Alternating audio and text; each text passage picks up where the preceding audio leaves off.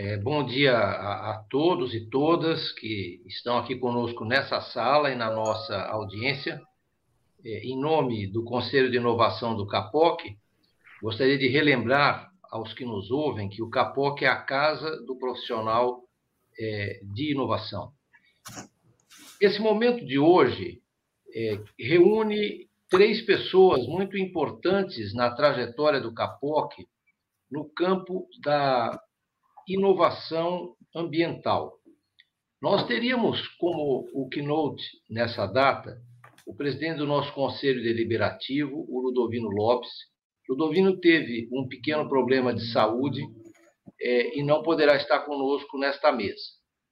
Mas eu gostaria de enfatizar que a trajetória do Instituto Capoc nesse campo é, começa com uma demanda que veio do nosso Valverde, um dos painelistas de hoje, quando então na Secretaria de Infraestrutura e Meio Ambiente, e também do nosso Ivan Melo, que preside essa mesa, para que nós realizássemos um hackathon ambiental.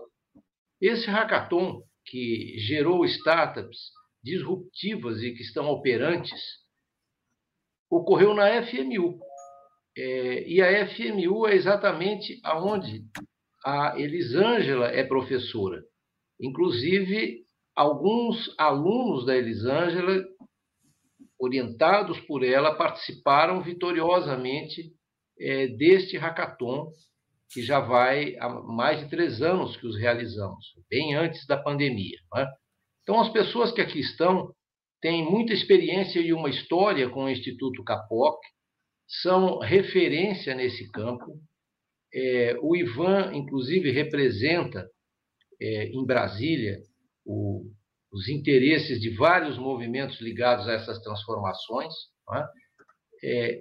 e nós vamos ter uma grande oportunidade de é, aprendizado ouvindo este grupo e, sobretudo, entender o que, que essas três letrinhas ESG é, de fato significam, os compromissos que as empresas têm que ter com isso, a questão do direito ambiental e como inovar neste campo para cumprir os objetivos de responsabilidade ambiental e social sem prejuízo do econômico. Eu vou passar a palavra ao Ivan, que preside essa mesa, para que ele apresente em mais detalhe os nossos convidados e até ele mesmo, não é? é e permanecerei atento aqui para aprender com os colegas. Muito obrigado a todos. Obrigado, Irã. Bom dia. Pessoal, muito, muito Hermano, bacana estar aqui. O Ivan, o irmão quer só uma palavrinha. Uh, ah, antes favor, de passar irmão. a palavra para o Ivan, só deixar claro aqui para todos, a gente vai estar coletando as perguntas, tanto no YouTube, quanto no LinkedIn. Por favor, façam suas perguntas. Nós vamos lembrar ao longo do, uh, da, das falas dos palestrantes e vamos, ao final, organizá-las de volta à mesa. Ivan, por favor. Tranquilo, obrigado, irmão. Pessoal, muito bom estar aqui, estar aqui principalmente com grandes amigos, né? Porque eu acho que aqui a gente tem um trabalho em, em amizade, em fraternidade, em soma, em união, né? Mas o, o, bacana mesmo é estar junto com Valverde e Elisângela, né, que foi uma, uma ação que nós tivemos assim muitas coisas juntos, mas assim uma delas que culminou num trabalho muito importante que hoje a Capoc ainda está tendo frutos é exatamente o nosso hackathon ambiental, né? Eu, eu Valverde, um, um irmão, parceiro, querido de tanto tempo aí que a gente tem ações conjuntas e, e fazemos um trabalho aí de fomentar essa questão aí e, e, a lógica do direito ambiental ela tem um, uma obrigatoriedade assim eu acho que fundamental que é a gente resgatar de maneira focada assim e, e fazer com que os princípios básicos que estão na nossa carta magna né eles possam realmente ser aplicados como eles foram propostos né e que as políticas públicas, que as ações, que, que as, as, as iniciativas privadas eh, aconteçam de maneira efetivas, né, para que nós podemos pôr essa, essas três letrinhas aí, o ESG, fundamentalmente em prática. E a professora Elisângela é uma amiga muito querida que tem assim, ela se desdobra, a gente brinca aí que é um polvo, né? Porque ela acaba tendo que correr nessa parte de inovação, acaba tendo que correr na parte da, do atendimento, toda a sua parte acadêmica e a parte pessoal. Quer dizer, é, é um, ela tem um desdobramento fantástico aí que eu acho que isso aí é, é muito e é, é o jeito dela, né? Então eu vou aqui começar eu vou começar aqui pedindo um pouco assim de apresentação dos dois. Eu, eu peço para a Elisângela primeiro se apresentar, depois o Valverde, a gente toca as conversas aqui, focando nessa lógica do direito ambiental ESG, somando como eles podem ser ferramentas de apoio e de estruturação de, de tudo nessa parte de suporte ambiental. Ele Obrigado, Ivan. Bom dia, bom dia a todos, bom dia a todas que estão aí nos assistindo, seja no, no YouTube, seja pelo LinkedIn. Olha o Rodrigo, gente, que saudade do Rodrigo também, é uma pessoa tão querida, faz tanto tempo que eu não vejo, que bom saber que pelo menos ele está lá no chat nos assistindo. Bom, antes de mais nada, né, agradecer aí o convite do Irã e do Bernardo, é sempre uma honra, né, participar dos eventos aí com o Instituto Capoca, é sempre muito bacana, com o Urbano também, parceiraço aí de depois o Hackathon rendeu ainda mais, mais outras né, parcerias aí entre a gente, então é sempre muito bem-vindo e estar tá aqui com você, Ivan, você, Valverde, dois, dois amigos, dois queridos, duas pessoas que sempre vale a pena, né? Eu achei engraçado o povo, né? Mas você sabe que às vezes eu me sinto assim mesmo, né? Estou fazendo mil coisas ao mesmo tempo e eu falo, gente, o que, que eu estou fazendo da minha vida, né? Ah, é isso, né? E bora lá, né? Bom, gente, para quem não me conhece, né? Sou a professora Elisângela Roncone Rodrigues, eu sou bióloga e eu trabalho já, né, tenho quase 15 anos aí de docência na FMU e atuo nos cursos de engenharia ambiental e também nos, no curso de ciências biológicas, né?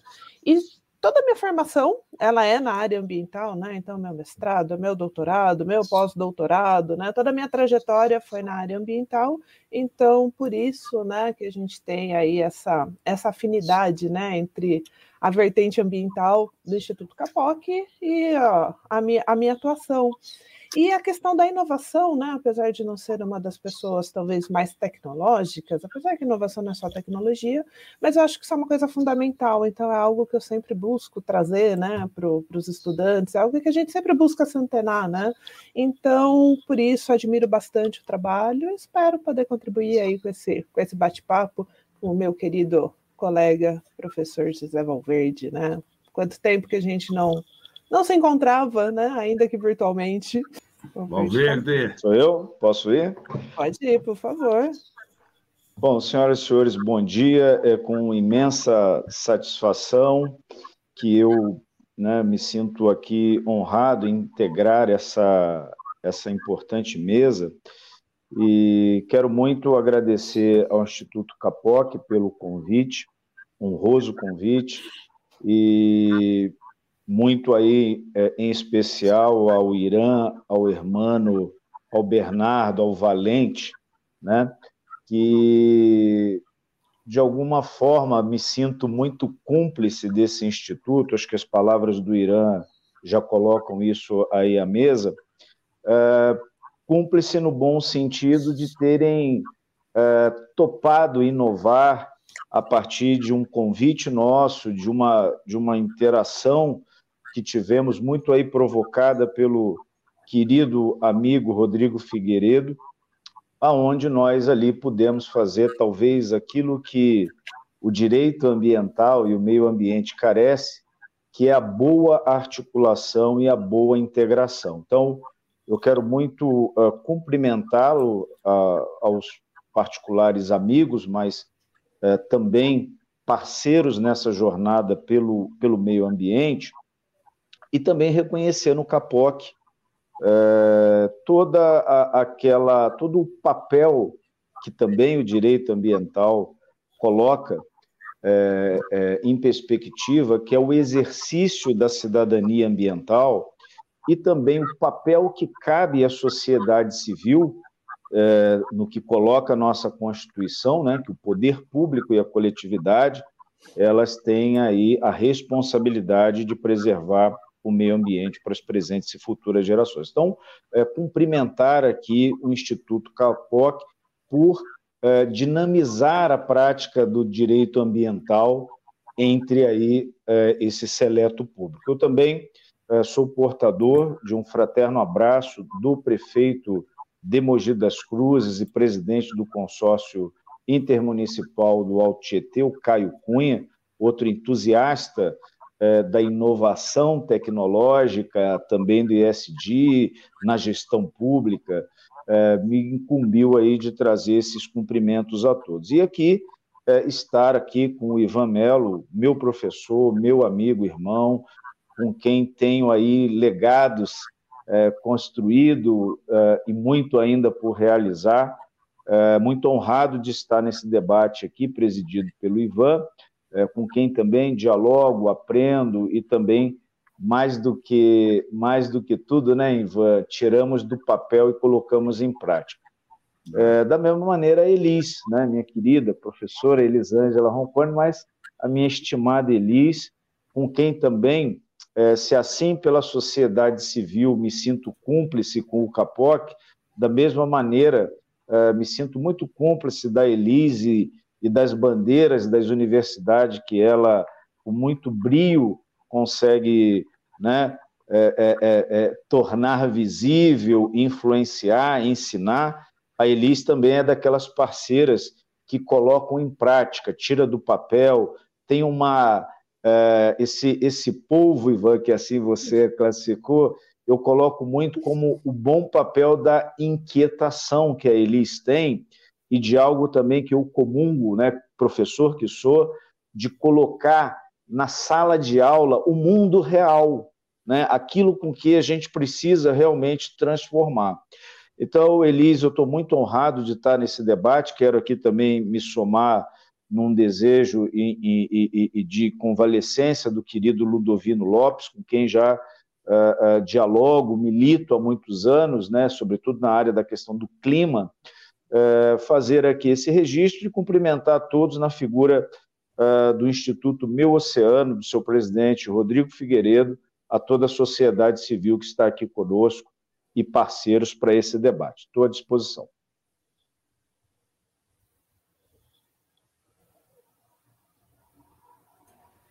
Perfeito, Valverde Eli.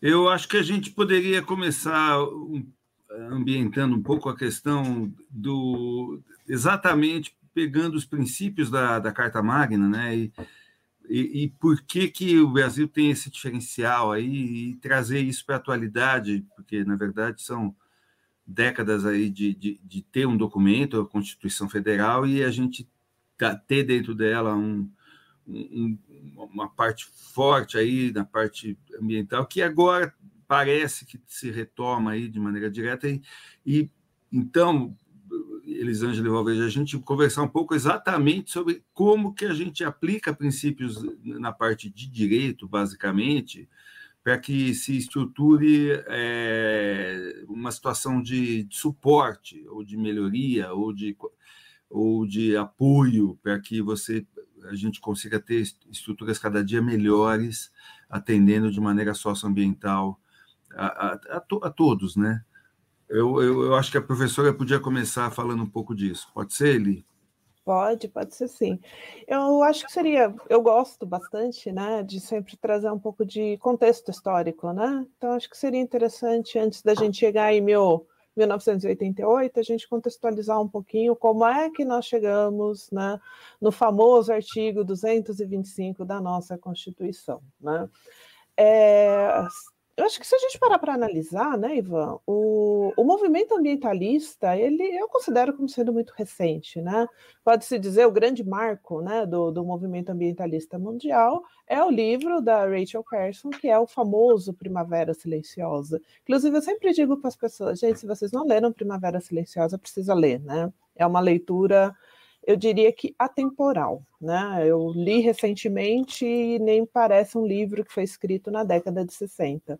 Então, esse livro ele é considerado um marco na questão ambiental justamente porque pela primeira vez ele traz numa leitura que não é uma leitura científica, uma leitura acadêmica, um problema ambiental, especialmente no que diz respeito na questão do uso dos agrotóxicos e os problemas que isso traz para a saúde humana.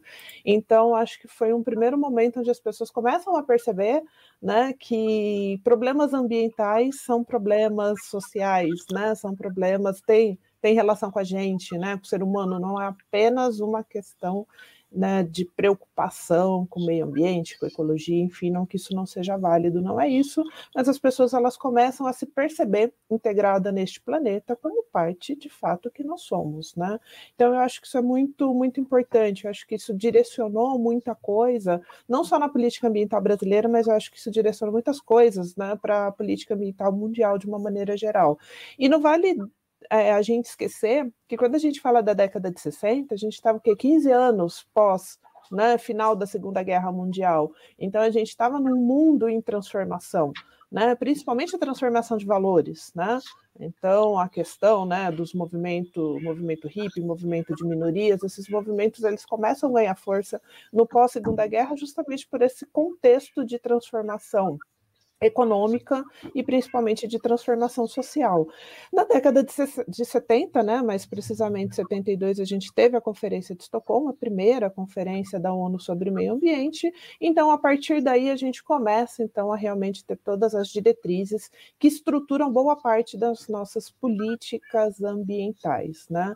Então, eu acho que isso é, é bem, bem interessante, porque a gente percebe que a nossa política, mas não só a nossa política ambiental, ela começa a ser construída recentemente, né? Gente, a década de 70 foi lá atrás, né? Eu nasci na década de 70, né? Eu sou jovem ainda, né? Então, por que não, né?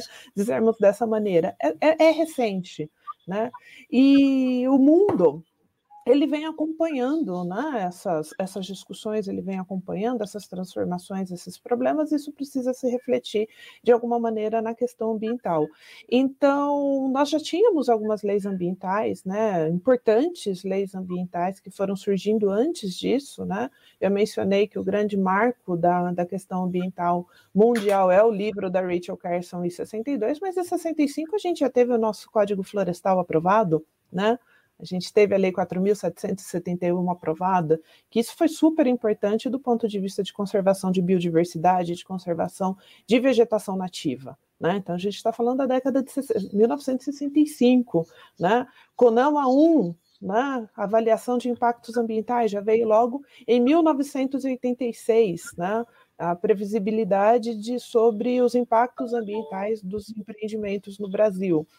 A Constituição é de 1988, né? Então, ela reflete um pouco dessa trajetória dessa construção brasileira e dessa construção mundial com relação ao meio ambiente.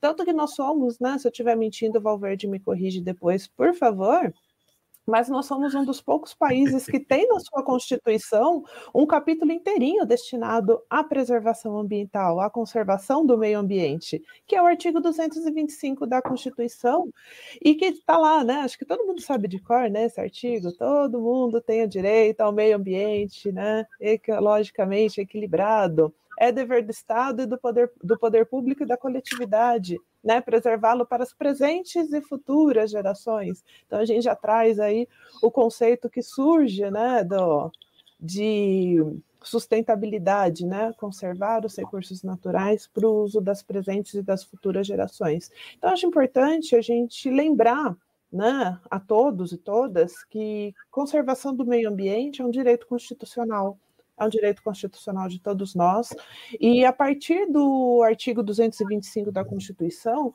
muitas outras leis foram surgindo justamente da necessidade da regulamentação né, desse artigo 225.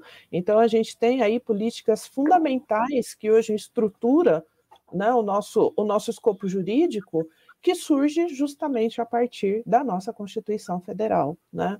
Então, como sempre digo isso para os meus alunos, gente, né? Conservar o meio ambiente está na Constituição, né? Ninguém está inventando nada, não.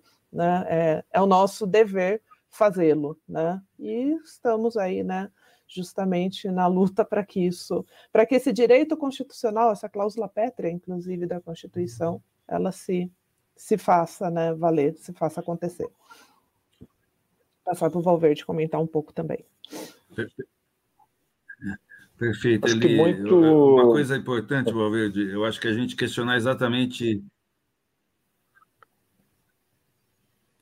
Não, é, é, é bacana ele que você pegou um tema que é talvez por a gente ter vindo com uma legislação que a própria Constituição tardia no, no processo assim, a gente conseguiu trazer aplicação de, de, de ações aí que, que se baseiam em, em, políticas que que estavam em ativa, né? Como você comentou, tudo começa em 72, indo para a COP em 90, é, para o Rio em 92, e, então é tudo muito recente, é uma história de, de ainda de solidificar, se estruturar, né?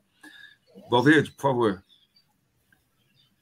Eu tô, acho que a, a professora Elisângela trouxe uma bela contextualização na sua introdução e e que, inclusive, já pontuando com literaturas, com é, é, é, normas do direito ambiental, normas importantes, e eu me somo a isso, primeiro, é, professora Liz, é, todos os amigos e amigas, é, pontuando a questão da importância dos eventos globais para consolidar o direito ambiental e também é, ferramentas como essa que nós estamos discutindo aqui, que é a questão aí do ESG e todas as suas e todo o seu alcance. Então, quando Ivan também coloca aqui o evento de 1972, né, a Conferência das Nações Unidas, que coloca ali algo que eu também gostaria de deixar muito pontuado nesse evento, que é a questão do princípio do desenvolvimento sustentável. Esse talvez seja uh, o, grande, o grande alicerce para a questão aí da, da, da, do funcionamento, da busca e da implementação do direito ambiental é se pautar no princípio do desenvolvimento sustentável, que precisa é, é, é orientar governos, setor empresarial, a sociedade civil. Então, uh, uh, e o direito ambiental ele, ele, ele se estrutura a partir uh, desse princípio. Eu até peguei aqui, e, e assim como a Elis, na qualidade também de professor, Ivan também, mas eu, como tem pessoas, e, e, essa proposta do CAPOC no conjunto aí dos eventos, me faz aqui a necessidade é, de trazer aqui as palavras do professor Paulo de Bessa Antunes, porque é, é, eu penso que é importante a gente contextualizar e, de alguma maneira, fazer a pontuação dos conceitos, porque há uma tendência nessa questão ambiental, e às vezes isso é bom, ou às vezes isso até acaba comprometendo a, a sua aplicação e operação, que às vezes a gente se distanciar do conceito. Eu gosto muito do conceito uh, do professor Paulo de Bessa Antunes. Seguinte, direito ambiental é um dos mais recentes ramos do direito e, com toda certeza, é um dos que tem sofrido as mais relevantes modificações, crescendo de importância na ordem jurídica internacional e nacional. Como em toda novidade, existem incompreensões né? e incongruências sobre o papel que ele deve desempenhar na sociedade, na economia e na vida em geral. A sua implementação não se faz sem dificuldades das mais variadas origens, indo desde as conceituais até as operacionais. Então, o primeiro ponto em relação ao direito ambiental me faz colocar, é, nas palavras do professor é, Paulo de Bessa Antunes, essa grande busca e é um momento, porque se nós formos entender, se nós formos até pela nossa própria trajetória, e aqui eu e o Ivan, particularmente no tema de resíduos sólidos, temos acompanhado a política nacional de resíduos, a sua, a sua é, é, vigência, os seus efeitos. Então, e temos trabalhado, nos debruçado nisso, a gente vai perceber é, é, modificações que vão surgindo, até inclusive nas teses, naquilo que defendemos, naquilo que aperfeiçoamos. Vou dar até um exemplo, é, é, muito sobre a questão do, do que é algo que está muito envolvido aqui com o ESG, que é a, a, a questão do, do, das cooperativas de catadores, da atividade da catação, por exemplo, é o que a lei coloca é, de todo um estímulo, de toda uma priorização para as cooperativas de catadores. Pós-pandemia, algo que acho que legislação nenhuma é, tra, é, pensaria, né, ou colocaria numa, numa, de uma forma objetiva, retratando numa lei ou numa política, a, a, o pós-pandemia coloca aí em muita evidência, por exemplo, a questão é, do catador individual, do catador autônomo, ou dessa figura que, de alguma maneira, não se incorpora numa, numa ou não tem esse desejo ou perfil de uma incorporação numa cooperativa, numa associação, mas que de alguma maneira é, é, atua na catação. Então, o direito ambiental ele vai também buscando é, é de alguma maneira é, dar a, a, as linhas para de alguma forma não se afastar, seja a novidade que for, não se afastar dos princípios aí fundamentais. E é, me somo também nas próprias palavras do professor Paulo de Bessa Antunes, dizendo o seguinte, que o direito ambiental é, portanto, a norma que, baseada no fato ambiental e no valor ético ambiental, estabelece os mecanismos normativos capazes de disciplinar as atividades humanas em relação ao meio ambiente, há uma questão relevante e altamente complexa, que é a medida do equilíbrio que cada uma das três diferentes dimensões do direito deve guardar em relação às demais. Então, é, é, é, outro ponto também que eu penso que o direito ambiental ele traz como um grande desafio, que ele e, e, e o princípio do desenvolvimento sustentável assim também coloca, é a questão do equilíbrio. Porque ao falar que nós trabalhamos e somos desenvolvimentistas no sentido do desenvolvimento sustentável, nós também é, é, queremos a, a, a, o avanço econômico, o avanço social e também a preservação ambiental, né? que a preservação ambiental avance, inclusive, no, no seio da sociedade, ela possa ganhar aspectos operacionais. É, passando aqui, e, e já para finalizar esse, esse raciocínio é, é, inicial, é, ao falar da Constituição é, Federal, e eu dou um passo para trás para dizer que o Brasil, no âmbito da legislação ambiental, do direito ambiental, ele é um dos países com uma legislação ambiental muito bem estruturado, um dos países que é referência, inclusive, nas legislações. Entretanto, uma coisa é a legislação, outra coisa é a implementação do direito, garantir o direito e exercitar o direito ambiental. Eu resgato aqui a Política Nacional eh, de Meio Ambiente de 1981, Lei 6.638, que já também lança as bases para aquilo que viria depois, que é a nossa Constituição Federal.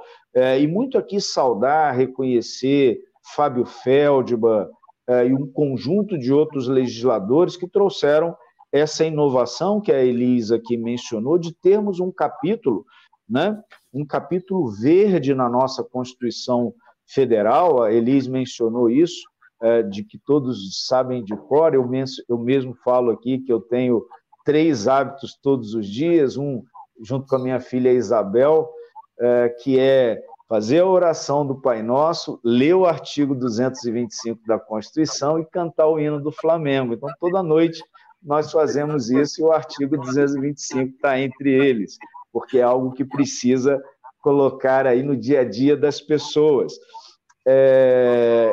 E ao falar desse capítulo, eu também queria, assim como pontuei a questão do desenvolvimento sustentável, eu quero também reforçar, talvez, é, na minha perspectiva, o grande legado que esse artigo 225 deixa para todos nós, que é, é, é colocar como responsáveis pelo meio ambiente, pela preservação ambiental, o poder público e a coletividade. Aí surge, inclusive, a minha tese, aquilo que venho trabalhando e acredito dentro do, do propósito que tenho, que é o princípio do, da cidadania ambiental. Eu até escrevi um livro sobre isso, a sociedade civil e o direito ambiental, aonde nós colocamos que a cidadania ambiental ela surge a partir daquilo que não cabe somente ao governo, mas que a sociedade deve se apropriar, que é a preservação ambiental, não só para si, mas também para as presentes e futuras gerações. E eu falo muito isso, é, é, é, é colocando, inclusive, Ivan sabe bem, porque é, é, eu ainda estou nessa, nesse papel de gestor público, sobretudo o gestor público precisa ter essa compreensão dessa cidadania ambiental para colocar as políticas públicas, para elaborar as políticas públicas e colocar essas políticas públicas aí também praticáveis.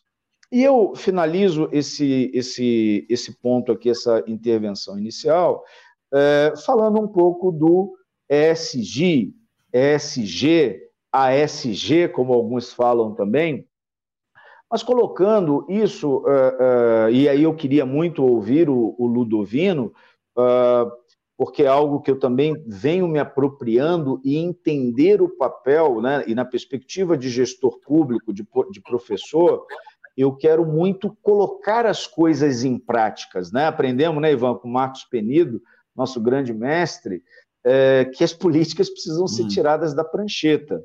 Então, é, eu, eu, eu, olho muito para o ESG, não com desconfiança, olho muito com entusiasmo, mas também muito entendendo como, sobretudo, o capital né, é, vai colocar isso em prática. Isso vai deixar de ser aquilo que a gente é, via ali como o chamado greenwash, aquela, aquela coisa ali mais de uma mais de uma imagem do que propriamente de uma operação, como é que o ESG vai ser vai ter o seu papel transformador. Né?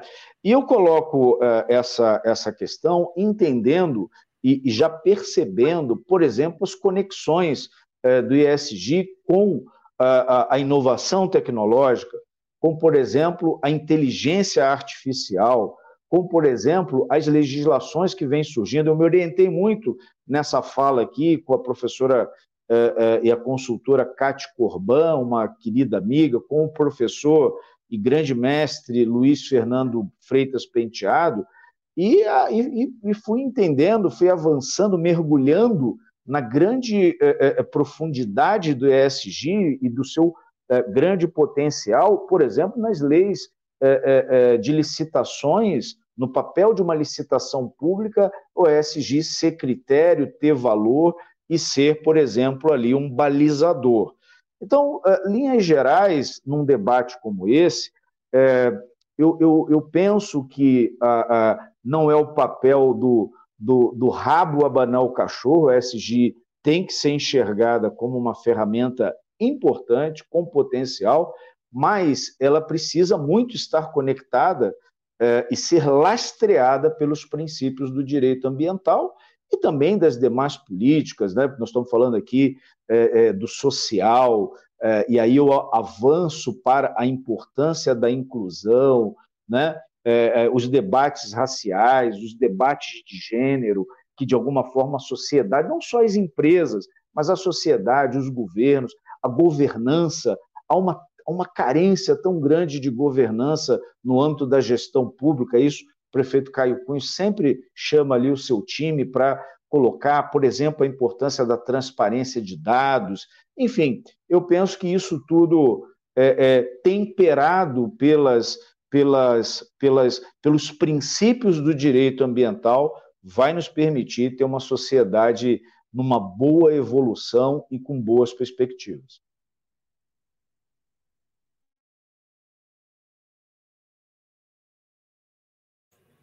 Bacana, Valverde. Eu acho que você pegou um, histórico importante também, somando aí a questão de, de, aplicação direta mesmo da questão de direito ambiental, né? Eu acho que o importante é a gente ter essa leitura que, que a Elisângela pegou do contexto histórico e, e, e, o que você puxou aí dessa questão prática aí de ação, que eu acho que é tão importante para a gente colocar em prática tudo isso de maneira direta, né?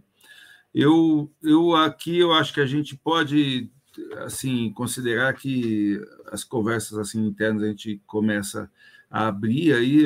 Nós já temos algumas perguntas vindo aí. Irmão, você pode trazer para a gente, para a gente começar a trabalhar com elas?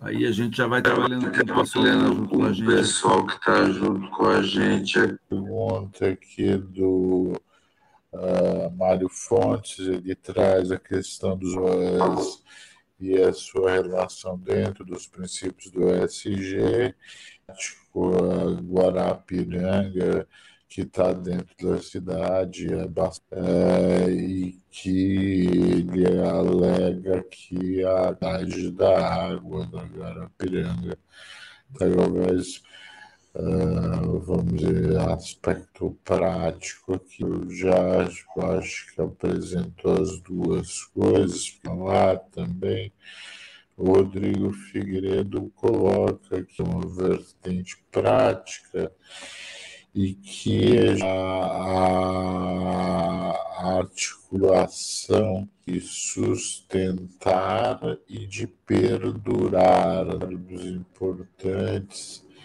uh, do SG uh, se coloca uh, trabalhar esses temas aqui. O irmão, o irmão está no seu áudio muito.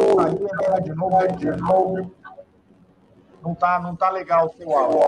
Deu para entender que você trouxe as perguntas. Perguntas, eu... Tá, mas... Tá muito, tá, parece muito... Você tomou uma cachaça. Cachaça. Mas deu para entender. Eu acho que... Eu acho que... Irmão, o teu áudio está ruim, mas acho que a gente conseguiu entender as perguntas. Uma do Mário Fontes. Melhorou, melhorou aqui o áudio? Melhorou. Melhorou eu bastante. Eu achei que o problema era a minha internet. Falei, gente, o que está acontecendo? Mas não. foi geral. é, do, é, do... é, o microfone do meu computador aqui. Desculpe, pessoal. Eu troquei aqui para o microfone aqui. Então, rapidamente, eu vou só repetir muito rápido. A questão do ESG inicial é a, a águas e os mananciais, que o Mário, o Mário traz. Uh, dizendo que a qualidade de Guarapiranga está dentro da cidade, que é uma, uma represa urbana, e está cada vez pior, né? e ela é bastante importante para a cidade, e o Rodrigo que traz a questão do sustentar e perdurar como um desafio para a gente fazer com que os três pilares do uh, ah, ESG não fiquem só no papel, mas tenham uma vertente prática. Perfeito. Eu vou então separar as perguntas, vou passar a parte da água para o Valverde, para ele comentar um pouco também do trabalho lá do Walter Teste, nosso companheiro lá, e essa questão do Mário.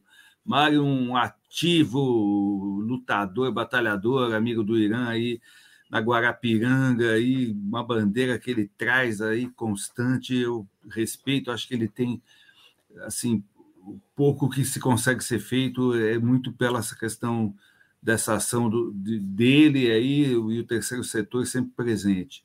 E depois eu passo para Eli a pergunta do Rodrigo na questão da resiliência, da, da sustentabilidade dos princípios sustentáveis. Fala um pouco dessa questão de águas, Valverde, por favor.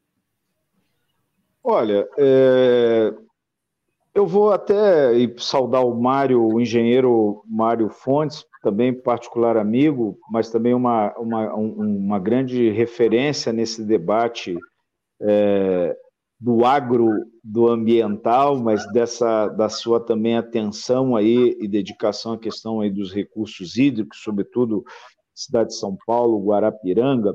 Eu me permito aqui, uh, o Mário toca aqui na questão do ESG, mas eu penso que há uma necessidade de falar até mais uh, em políticas públicas e em aspectos normativos uh, sobre esse tema. Primeiro, do ponto de vista de política pública, aqui no estado de São Paulo, né, por exemplo, é, nós tivemos recentemente aqui a questão de um, de um, grande projeto, acho que eu e o Ivan acompanhamos muito de perto, acho que o Rodrigo também, enquanto sociedade civil, foi a questão do projeto Novo Rio Pinheiros.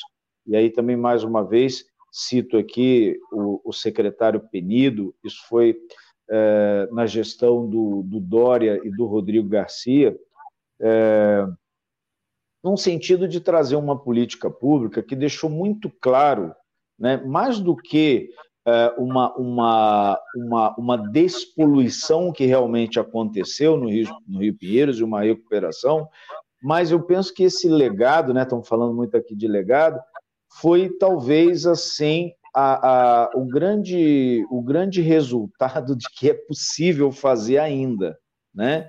de que a natureza está pronta a ser cuidada e ela reage. Então, nós tivemos aí os indicadores, inclusive eu recomendo muito é, é, o, o, site Novo Rio Pinheiros, é, .sp.gov.br, e você vai ver números ali, se retirava em média de 30 a 60 toneladas dia de resíduo flutuante, né, em relação a isso.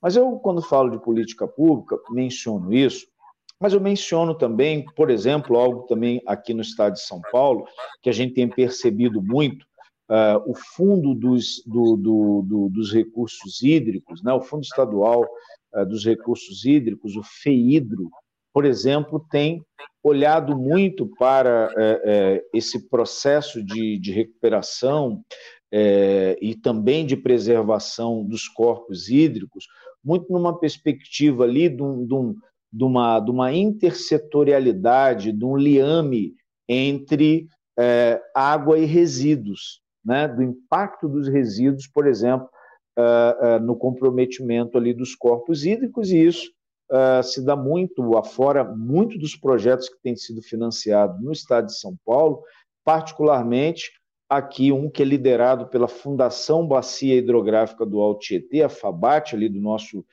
amigo e competente é, é, gestor Hélio Suleiman e a sua equipe, a Bia, todo um time grande ali, é que tem promovido o plano é, é regional de resíduos sólidos da bacia, é um plano inédito, sobretudo aqui na América do Sul. Né? Vai ser o primeiro plano de uma bacia é, para o tema dos resíduos sólidos, junto a cinco consórcios de intermunicipais. Então, isso tudo vem numa linha que se integra, né? se eu falei de política pública, ela se integra muito ao novo marco do saneamento básico. E eu, particularmente, tenho muita expectativa de que o setor seja bem dinamizado, e aí eu falo o setor privado, né? para que possa, de alguma maneira, é, é, é, aportar mais recurso e inovação tecnológica para esse setor. E aí eu penso que é o princípio do desenvolvimento sustentável puro, e aí eu penso que será um grande espaço para a ferramenta ESG é, é, é, integrar e impulsionar todo um processo de recuperação aí dos nossos corpos hídricos, e aí estou falando em nível de Brasil. Né? Eh, digo isso, ESG, porque nesse próprio programa Rio Pinheiros, nós tivemos toda, todas essas ferramentas, né? seja da preservação ambiental, é, do ganho econômico, não só para aqueles empreendedores que ali faziam as obras, as intervenções, mas esse projeto, por exemplo, e aí o Capoc foi um grande parceiro junto aí com o Instituto Meu Oceano, da gente pensar, por exemplo, no módulo, né, Ivan, no módulo resíduos, não conseguimos fazer, é da política pública, é do processo, mas nós não deixamos de conceber e de propor, que era um módulo de resíduos sólidos para esse programa do Rio Pinheiros, aonde, por exemplo, seria é, estimulado é, é, o, o, a, o cooperativismo de catadores, a educação ambiental em relação à questão dos resíduos, né? É, a questão do próprio empreendedorismo ali nas comunidades, né? Na, naqueles ambientes das 14 é, subbacias do, do, do, do Pinheiros, é, e também um processo de governança, é, aonde pudesse também estabelecer ali talvez novos critérios de convivência nesse lugar, né, nesses ambientes, muito inclusive lastreado pela educação ambiental. Então, uh, uh, eu penso, eu estou muito uh, entusiasmado. Eu fui fazendo, não foi por acaso, Mário, você que é engenheiro, eu fui fazendo uma construção de conexão da política pública com a legislação e o papel que pode aflorar do ESG dentro dessa, vamos dizer assim, desse setor da, da, da, que, é, que, é, que, a, que a lei do, do novo marco do saneamento traz, abrindo, inclusive, para a participação aí do setor privado, que eu penso que o ESG talvez tenha um potencial de maior dinamismo a partir do setor privado. Né? Então, uh, uh, fica aqui, talvez, aqui uma, uma fala que uma fala de, de, expectativa e de boa expectativa, e que essa expectativa também uh, não é amparada somente no desejo, ela é amparada na objetividade de que esse instrumento, e que, sendo cada vez mais critério, inclusive, do poder público, de licitações, de todos esses arranjos de contratações, seja ali talvez o grande diferencial para o privado implementar isso no seu cotidiano das suas operações. Perfeito, Valverde. O Mário aqui comenta exatamente o que você falou da 14026, né?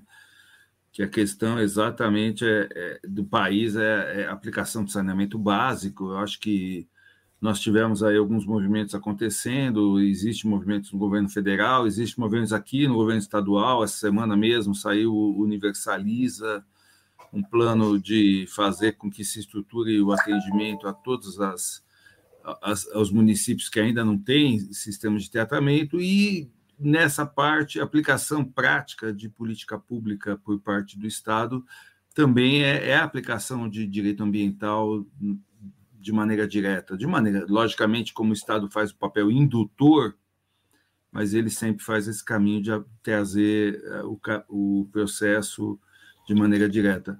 Professor Eli, vamos, vamos puxar um eu queria, é, eu queria até complementar um pouco do que o Valverde trouxe né, nessa questão da água, saneamento, marco legal do saneamento, porque de fato, né, muitas vezes a gente acaba tratando essas questões de maneira dissociadas, né?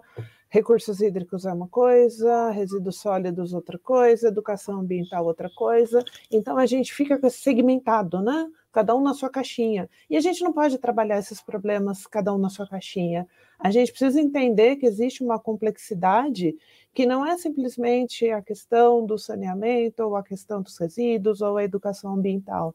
Envolve todas essas, essas vertentes. Então, a gente precisa pensar nesses problemas, começar a trabalhar isso realmente de maneira integrada. Lamento, né? Que pena que a gente não teve o nosso hackathon que ia tratar justamente isso, né? Mas acho que ainda tem tempo, viu, gente? Já fica aqui a provocação de que, né? É, para o Rio Pinheiros, ok, mas acho que ainda tem tempo da gente trazer essas discussões, porque isso é fundamental, né? Isso acaba sendo aí agravando muito dos problemas ambientais, né? O Mário, né? Ele até fala a questão do, do saneamento né, no Brasil. Não sei se vocês já viram, mas tem um site muito bacana, né, inclusive para quem quiser dados, né, não só de São Paulo, mas do Brasil, que é o Instituto Trata Brasil. Eles têm um esgotômetro na página deles, gente, é uma coisa assim muito incrível. É, a cada dia, aproximadamente, né, são 5 mil piscinas olímpicas, né, que são despejadas de esgoto não tratado, né, no, no Brasil. Então a gente tem um desafio muito grande, né? Que é como o Mário colocou, né? É, não é só o Rio Pinheiros, não é só São Paulo, não é só Guarapiranga, né? A gente tem um desafio nacional a ser superado. E eu acho que isso também é importante a gente começar a pensar nas políticas públicas também de governo federal nesse sentido, né? Porque alguns problemas né, eles não envolvem questão de fronteiras, né, alguns problemas, eles realmente são problemas nacionais, né, então não adianta nada um estado fazer muito, enquanto outros estados não fazem, né, a sua, a sua prática, então tem uma expectativa muito grande aí também, com relação ao novo marco legal do saneamento, que possa resolver, né, trazer um pouco de alento aí para esse, esse problema da questão do saneamento, para a questão dos resíduos sólidos, né, quando a gente olha também a questão de coleta, a questão de disposição final, né, política nacional de resíduos sólidos, né, acabar com os lixões, muitos municípios ainda no Brasil, a gente não conseguiu superar ainda o problema do lixão, né, estamos em 2023 e a gente ainda fala de lançamento de esgoto a céu aberto, a gente ainda fala de hum, lixão, né, presentes na presentes nas cidades, então isso tudo é muito complicado, né? E, como vocês sabem, né, a questão da educação ambiental, eu acho ela muito importante, mas eu sempre digo que a gente precisa também trabalhar a questão da educação ambiental com muito cuidado, né, porque senão a impressão que dá é que todos esses problemas dos resíduos e da poluição e de tudo mais é falta de educação ambiental da população, né. Ah, por que, que tem problema de resíduo, né, como o Valverde mencionou dado, 30 toneladas dia, né, de resíduos retirados do Rio Pinheiros. Ah, porque a população joga lixo na rua. Então a culpa é da população. Não é bem assim, né, pessoal? A gente precisa entender que realmente são políticas públicas, né, que vão resolver esse problema e a educação ambiental é um complemento para que a política pública funcione de maneira efetiva, né? porque senão acaba simplificando também muitas causas né, dos, dessas questões ambientais, desses problemas ambientais. E eu acho que tudo isso né, traz um pouco também a discussão do que o Rodrigo comentou, né, do, da questão da, do ESG, né, como sendo para tirar o ESG do papel, o ISD, enfim, né, para a gente realmente conseguir garantir essa articulação, né? Então eu acho que enquanto a gente não olhar os problemas, né, a gente não olhar todos esses fatores de maneira integrada, eu acho que a gente nunca vai conseguir ter soluções mais efetivas. Eu acho que a gente vai acabar remediando apenas, é o que eu chamo do enxugar gelo, né? A gente resolve uma coisa aqui, mas enquanto a outra ali ela não é resolvida, então a gente precisa ter realmente né, essa integração, porque problemas complexos não se resolvem com soluções simples, né? Eu acho que isso é um primeiro ponto aí para a gente refletir. Né? Se fosse simples, talvez já teríamos resolvido, né? Por que não? Então, Outro ponto também que é fundamental dentro disso, que nós não mencionamos, mas que eu acho que é a questão do ESG, das políticas públicas e do direito ambiental, ele é fundamental, é a questão das mudanças climáticas. Né? Eu acho que todo, toda essa discussão ela também tem que ser feita hoje a esse cenário que nós estamos vivendo. Né? Então, é a questão dos resíduos, é a questão da falta de saneamento, são, né, são diversos problemas que nós temos aí, mas a, os eventos climáticos extremos e as mudanças climáticas globais elas já chegaram, né? Não é uma coisa, ah, vão acontecer, já está acontecendo. Então a gente também precisa pensar neste cenário, né, de resiliência principalmente das cidades, que é onde concentra a maior população, né? 85% da população brasileira vive nas cidades. Então, a gente precisa também começar a discutir é, essas políticas ambientais, essas políticas públicas da área ambiental, não apenas com foco resíduo, recursos hídricos, educação ambiental, mas também com esse foco da resiliência das cidades, de novas infraestruturas para as cidades, né, para que elas possam de alguma maneira, não sofrer tanto as consequências desses eventos climáticos extremos, porque eles vão continuar acontecendo e eles vão ser como o próprio nome diz, cada vez mais extremos e cada vez mais severos. E nesse contexto, a gente tem que ter um olhar também, principalmente, né, considerando grandes cidades, porque é onde a gente tem as maiores concentrações também das nossas comunidades mais vulneráveis. Né? Quando a gente fala de mudanças climáticas, quem é que vai sentir os maiores efeitos disso? As comunidades vulneráveis. Nós vimos o que aconteceu em São Sebastião, né, em fevereiro, a gente vê o que aconteceu no Rio de Janeiro, 2011, depois no ano passado, e talvez aconteça no ano que vem, se não for no ano que vem, talvez assim em 2025, então as coisas têm se tornado mais frequentes. Então, acho que dentro de todo este contexto de articulação das políticas públicas, né, das leis ambientais, da questão do ESG, a gente precisa começar a direcionar muito essa discussão para o enfrentamento dessa crise climática, porque senão as nossas medidas que podem parecer né, medidas essenciais num evento extremo que aconteça e que são eventos, né? Eu acho que isso é mais grave, são eventos que são cada vez mais imprevisíveis. Né? Hoje acontece algo numa proporção que a gente não conhecia. Meu Deus, olha como foi isso. E daqui a poucos anos pode acontecer numa proporção ainda maior. Então é fundamental que a gente comece também a articular toda essa discussão né, para esse para este problema, especialmente né, considerando as comunidades mais vulneráveis, porque são elas que estão nas áreas de risco, são elas que estão nas áreas é, ocupando regularmente as áreas de preservação permanente beiras de rio, né, são elas que estão saindo um pouco do contexto é, São Paulo, né? São elas que estão no interior, no Nordeste, que vão é, passar por secas extremas, ainda mais extremas, são, as, são os produtores rurais do Rio Grande do Sul, né, que tiveram um problema de perda econômica por causa da seca e agora estão tendo um novo problema de perda econômica por causa das chuvas, né? Então a gente precisa começar também a discutir essa questão das mudanças climáticas. O Rodrigo colocou aqui, a educação ambiental é a solução definitiva para estruturar políticas públicas. Ah, obrigado, irmão, enfim. Precisamos mudar ela de cereja para o bolo, concordo, de... Rodrigo, né?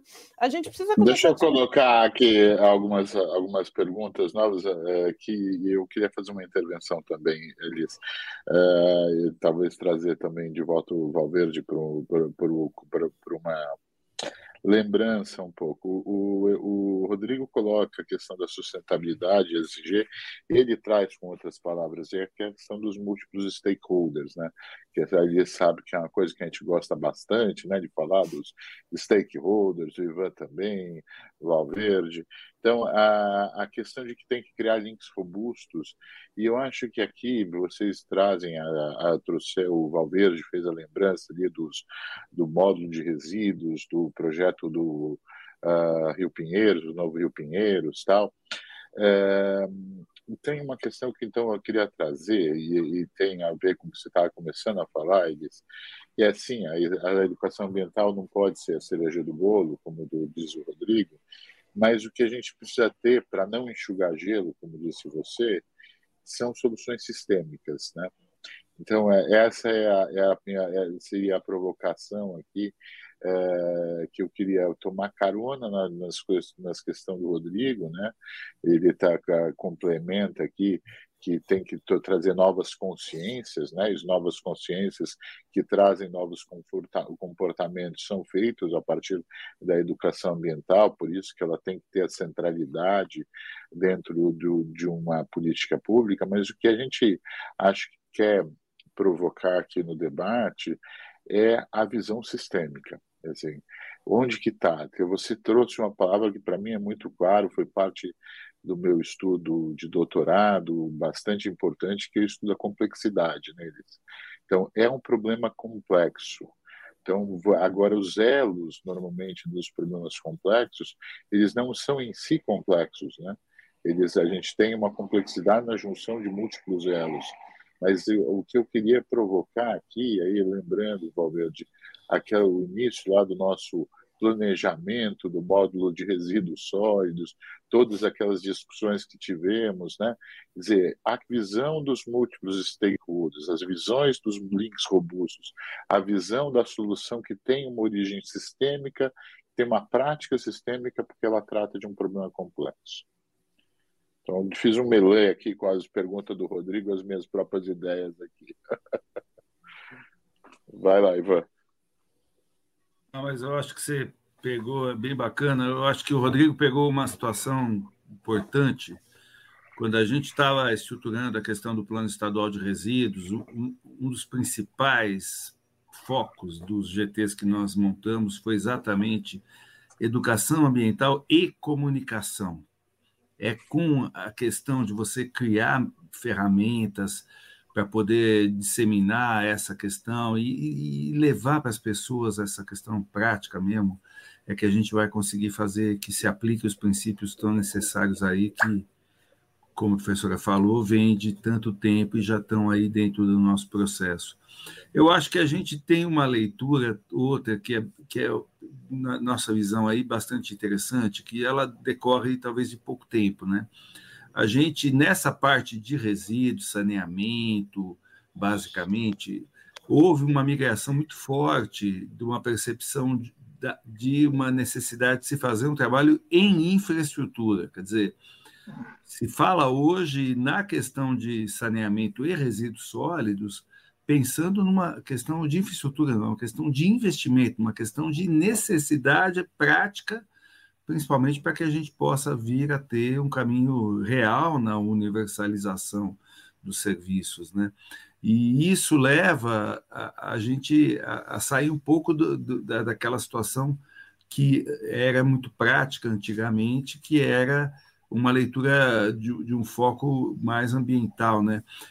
Valverde, você que está voltando aí, se puder puxar um pouco desse, dessa questão aí, dessa migração que aconteceu aí, eu acho que tanto no Estado quanto na federação, acho que é muito importante, né? Mostrar que tanto a, o marco 14026 como todas as legislações que estão aí, elas fazem com que se perceba essa questão de resíduos, de saneamento e da parte ambiental como uma necessidade de infraestrutura. Eu acho que era bacana conversar sobre isso, porque aí é a aplicação prática do direito ambiental. E aí a gente já parte para praticamente fazer o fechamento hoje. Eu acho que foi tá sendo bacana a conversa aqui e a gente consegue sair daqui com um resultado bem efetivo. Por favor, Valverde. Ah, uma, uma discussão muito rica, né?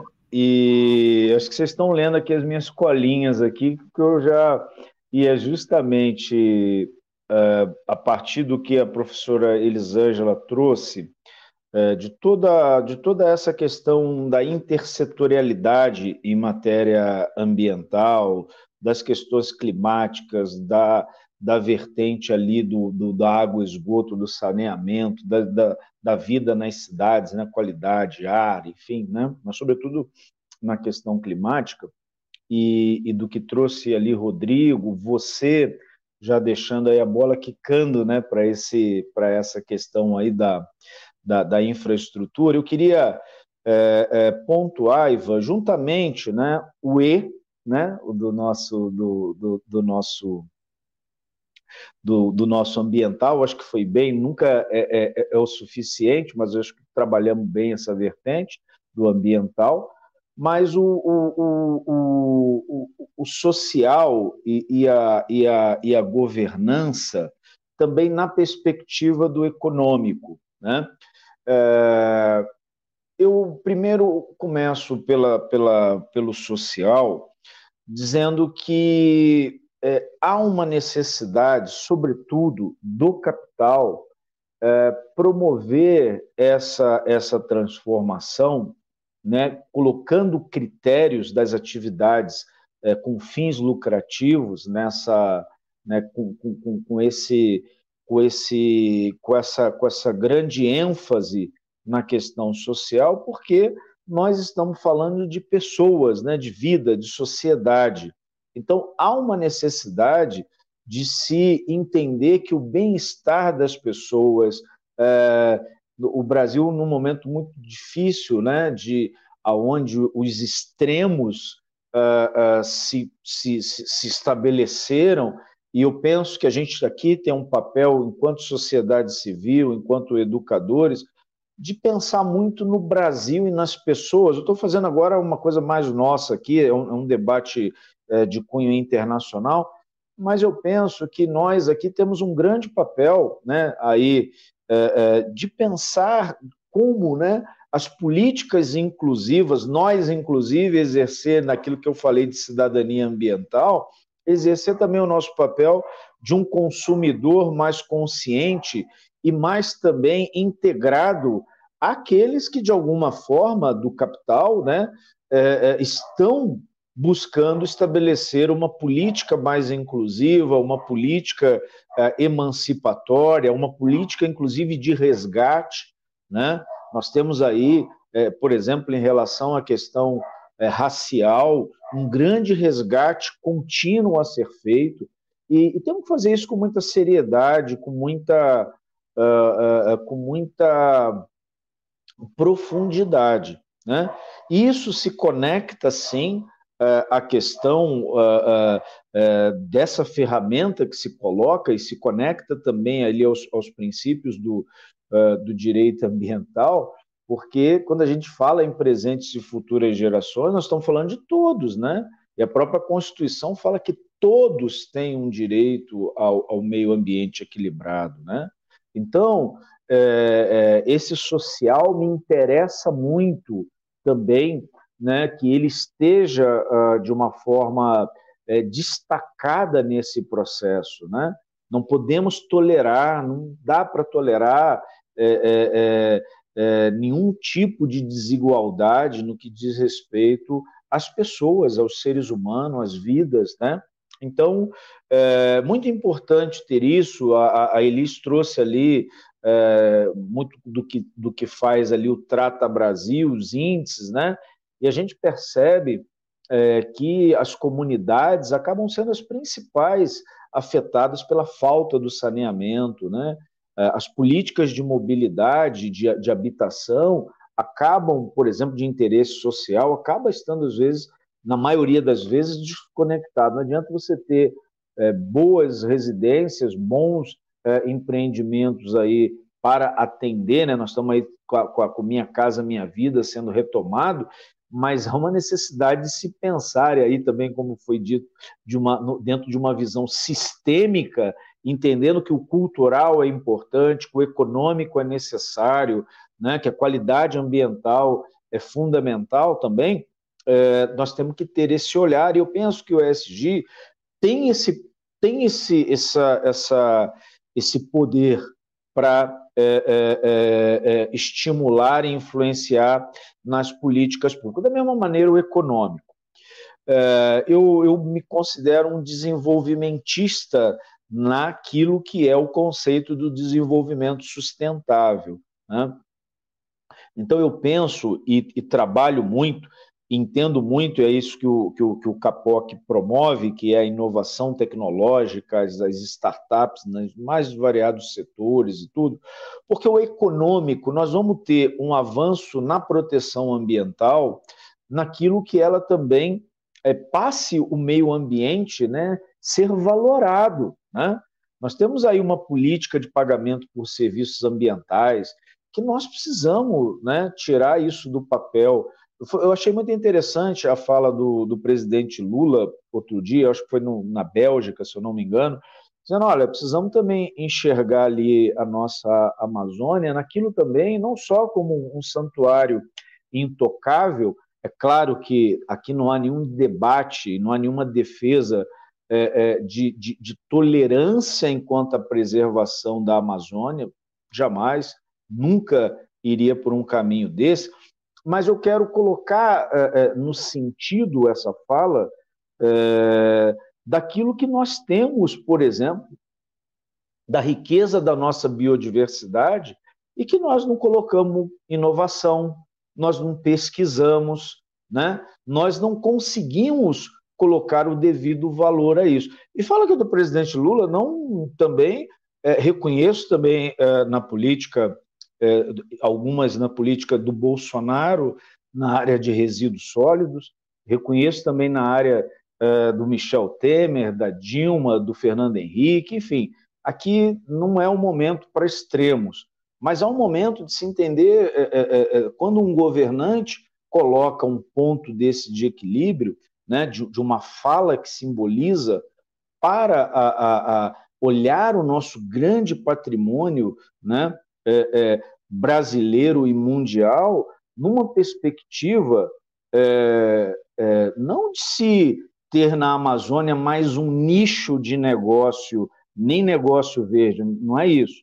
Mas nós não podemos abrir mão, e aí eu acho que isso é muito caro aqui ao Instituto Capoc, é, é colocar, por exemplo, o papel da inovação né, dentro desse contexto. Estão falando de, de, de Amazônia, mas temos que falar também, Rodrigo, dos oceanos. O que, que nós temos de pesquisa mais profunda e de inovação a partir, né? Nós temos inclusive o potencial de geração de energia através uh, dos por meio, né, dos nossos oceanos, das marés. E o que, que nós fazemos em relação a isso? Então, é, quero colocar aqui, talvez como tônica da fala, uma necessidade de se aproximar mais, né, reconhecendo também que esse direito ambiental que nós aqui debatemos tem o princípio da prevenção, o princípio da precaução, aonde aquilo que, por exemplo, possa é, é, simbolizar algum dano ambiental tem que ser rejeitado, né? É, nós estamos falando aqui do princípio do poluidor pagador, mas nós também precisamos falar do princípio do protetor recebedor.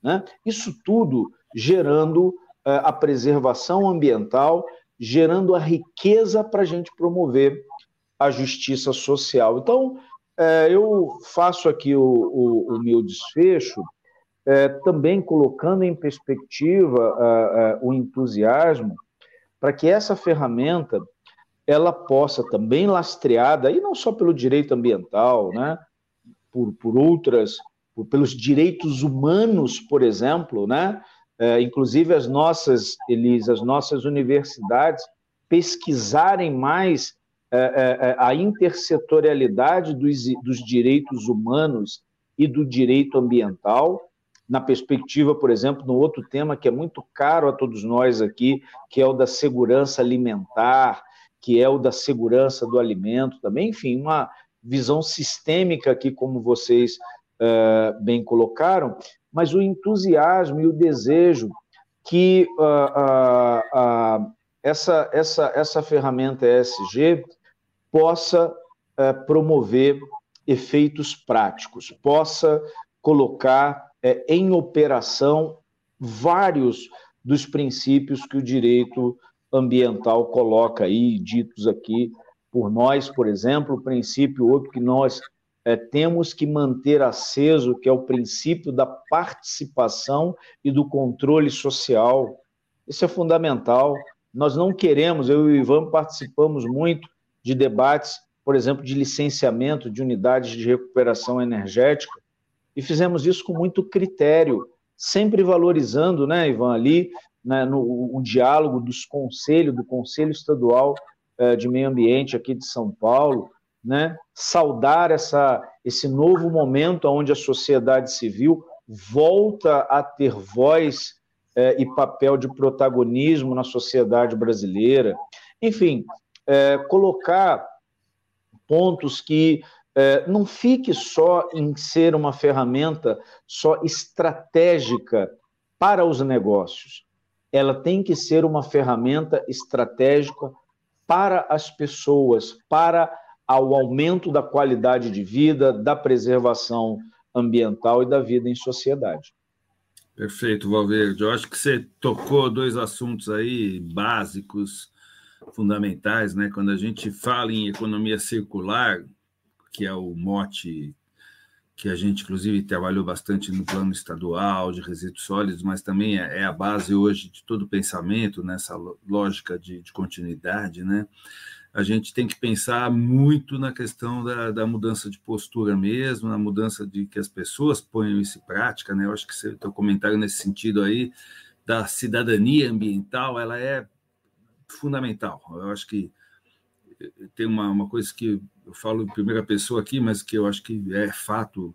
Quando eu mudo, o mundo muda, porque se eu, se eu, se eu fizer as mudanças iniciando em mim, eu, eu replico e dentro de casa replica, na família, na, no meu entorno, e aí as coisas vão acontecendo de maneira direta. Eu acho que isso, essa tua leitura foi muito bacana.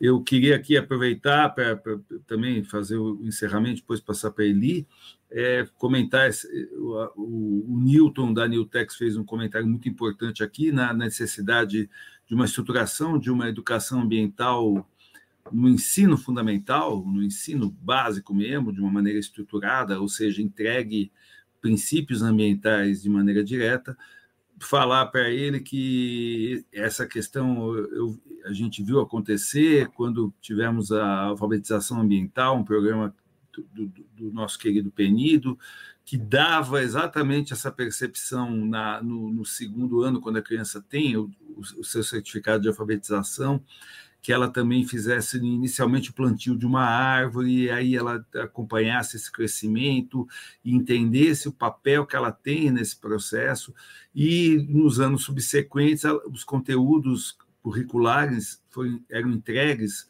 na área de resíduos, na área de energia, na área de água, na, em todas as áreas pertinentes a essa questão de, de formar uma cidadania ambiental, formar essa questão de um cidadão que realmente entenda o seu papel e, o, e o seu, a sua participação dentro do processo de maneira direta. Né?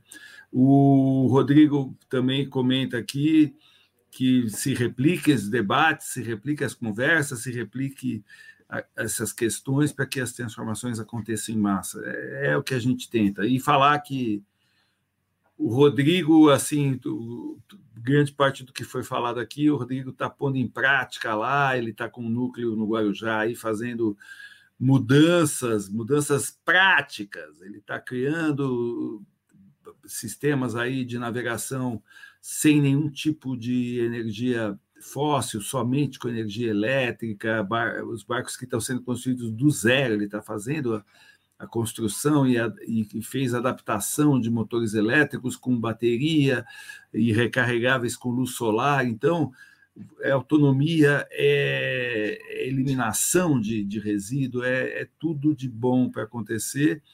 E da, da, agradecer a ele por ele estar com esse foco Inclusive, outro assunto que também foi tocado, que o Rodrigo também está mexendo lá, é exatamente o mapeamento dos fluxos de resíduo dentro da água, né?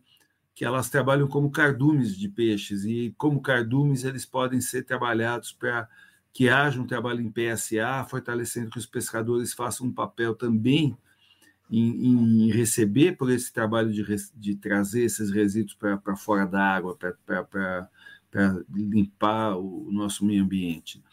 É, para encerrar, eu queria pedir a Eli que fizesse essa analogia final, um pouquinho do triple bottom line, né? da questão, por que a gente fala de ESG hoje, mas o ESG já está em prática ad eterno, né? mas falta a aplicação final aí de, de foco.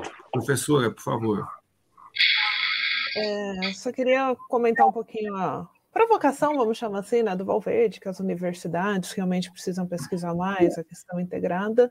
Eu sempre falo para os meus alunos que o, o nosso lema né, tem que ser né, se a sua engenharia ela não chega até a periferia, ela serve para quê? Né? Às vezes eu tenho muita preocupação com a questão, com algumas discussões ambientais, para que elas não se tornem uma coisa elitista. Né? Às vezes a gente fala, ah, a gente precisa falar, é, pensar sobre reduzir o nosso consumo, mas tem gente passando fome, tem gente que não consome nada.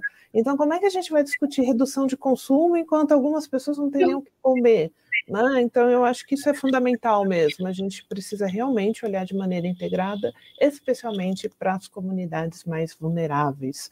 Né? Não dá. A gente não vai ter desenvolvimento sustentável enquanto houver pobreza, enquanto houver miséria, enquanto houver desigualdade social. Aliás, né, só, só relembrando, a gente nem mencionou aqui, né, os 17 ODS, não é à toa, meus amores, que o, qual que é o primeiro ODS, né?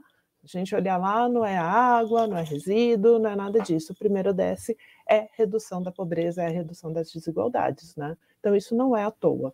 Não tem como trabalharmos desenvolvimento sustentável enquanto a gente também não olhar para este problema de desigualdade social que nós temos no Brasil e que nós temos no mundo. Né? Não existe sustentabilidade, não existe ESG, não existe educação ambiental, isso não, não é possível enquanto os nossos irmãos estão passando fome, né? É algo que eu sempre, né, é, enfatizo isso, até para não correr o risco de parecer uma uma discussão elitizada, né, a questão, a questão ambiental. E o que o Valverde trouxe, né, da questão da Amazônia, eu acho que é um exemplo muito bacana disso, né? A Amazônia não é um santuário ecológico intocado. Aliás, não existe natureza intocada. E quando a gente começa a trazer essas comunidades para este pensamento né, ambiental, social, empreendedor, enfim, a gente tem a participação da comunidade nisso, né? E isso é importante, porque não adianta nós, enquanto academias, pensarmos as soluções e chegar com essas soluções, gente, olha que legal que a gente tem para vocês. Né? Isso precisa ser integrado. Quais são os anseios dessa comunidade? Quais são os conhecimentos que essas comunidades já têm? Eu acho que mais do que levar conhecimentos, a gente precisa também ter, né? aprender com eles, e a partir daí sim a gente pode pensar, começar a estruturar a questão do desenvolvimento sustentável também sob a ótica de quem precisa, e não sob a nossa ótica acadêmica, pesquisadora, enfim, né? Acho que enquanto sociedade a gente precisa fazer esse essa, essa reflexão. Eu queria fazer só um comentáriozinho breve em cima do que o Instituto Newtex falou, né, da questão que ele traz, né, sustentabilidade, energia, resíduos sólidos como matéria. A gente não, pelo amor de Deus, como matéria jamais, tá? A gente tem aí a nossa base nacional comum curricular, a gente tem os princípios da educação ambiental como um tema transversal. Isso precisa ser trabalhado nas escolas, aliás, isso já é trabalhado nas escolas, como o Ivan bem colocou, mas como maneira transversal. A gente precisa desapegar dessa ideia de que educação ambiental ela tem que ser uma disciplina nas escolas. Não, ela não tem que ser uma disciplina nas escolas, isso poderia ser, inclusive, desastroso e trazer o nosso efe o efeito contrário.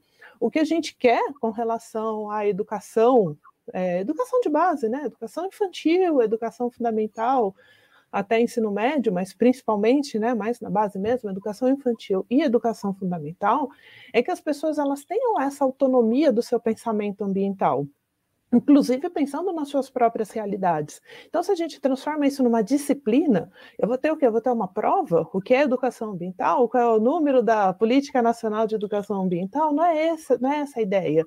Para que as pessoas elas possam se entender, para que elas, é, dentro deste contexto, para que elas possam falar com pertencimento sobre os problemas ambientais que as afetam porque isso também é uma realidade, então a gente precisa, isso precisa ser trabalhado nas escolas. Isso é trabalhado nas escolas, um pouco mais, um pouco menos, acho que ainda a gente precisa avançar também bastante nessa questão do, dos temas transversais, não só o, a educação ambiental, mas já a questão da inovação tecnológica e tudo mais, mas isso precisa ser trabalhado, né, de maneira né, interdisciplinar, transdisciplinar e não como disciplina, não como matéria. Né? Matéria, a matemática, é a biologia, a educação física, né? São que, na verdade, a gente já nem fala mais disso como matérias, né? Na BNCC a gente traz isso como conteúdos, né? Então, linguagem, ciências da natureza, né? Ciências da matemática. Então, só trazer um pouco disso, que isso sempre vem à tona, né? Eu acho que educação ambiental, sustentabilidade, isso tem que ser disciplina para quem está no ensino superior, né? que precisa tecnicamente se especializar nisso. No mais, a gente precisa ter uma consciência ambiental enquanto sociedade, e essa consciência ambiental envolve tudo. Envolve a questão dos problemas sociais, dos problemas ambientais, da questão econômica, para que a gente né, possa ter mais autonomia nas nossas decisões. Né? Isso é fundamental para que as nossas decisões elas sejam tomadas com mais consciência né? do, do que realmente nos afeta, do que me afeta, do que afeta o meu próximo, do que afeta né, a todos. Mais ou menos dentro do que o Ivan colocou, né? Quando eu mudo, a gente vai criando aquele efeito borboleta. Acho que é um dos princípios, né, Ivan, da educação ambiental. É, agir local, pensar global. Eu acredito bastante nisso. Então, era Acho que encerro, até pelo tempo, encerro por aqui, queridos. Muito obrigada. Obrigado, Eli.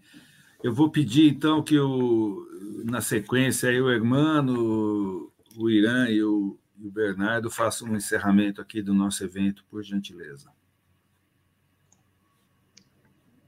Obrigado, Ivan. Irmão, você está com o seu microfone fechado, mas vou, vamos passar a palavra para você. Muito obrigado, Ivan, Elis, professor Valverde. Por favor, irmão.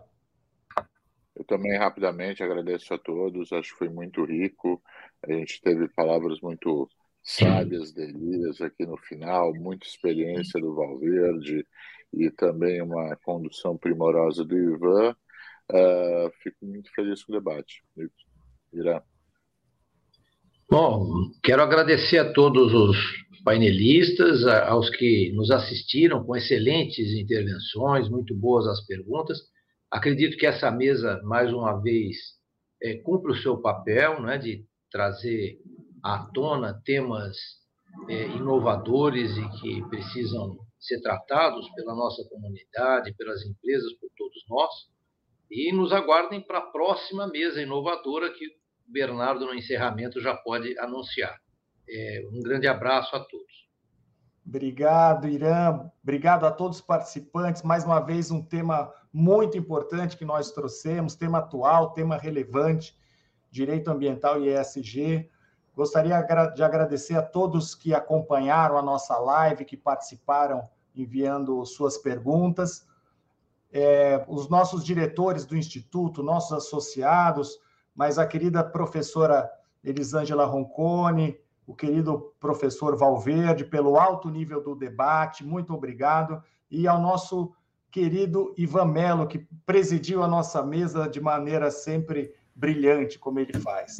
Lembrando que o propósito do Instituto Capoc é promover iniciativas em inovação corporativa. Então, se você trabalha com inovação, se você gosta do tema, venha nos conhecer, venha nos participar, nos siga também nas, nas redes sociais para saber das novidades.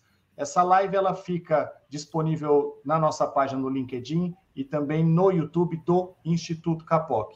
Mês que vem, como disse o Irã, a gente volta com uma nova mesa inovadora com o tema Capitalismo Humanista. Se você gosta do tema e quer entender o que, que é isso, participe, nos siga nas redes sociais para confirmar direitinho a data e o horário. Um grande abraço a todos, muito obrigado e até a nossa próxima mesa inovadora.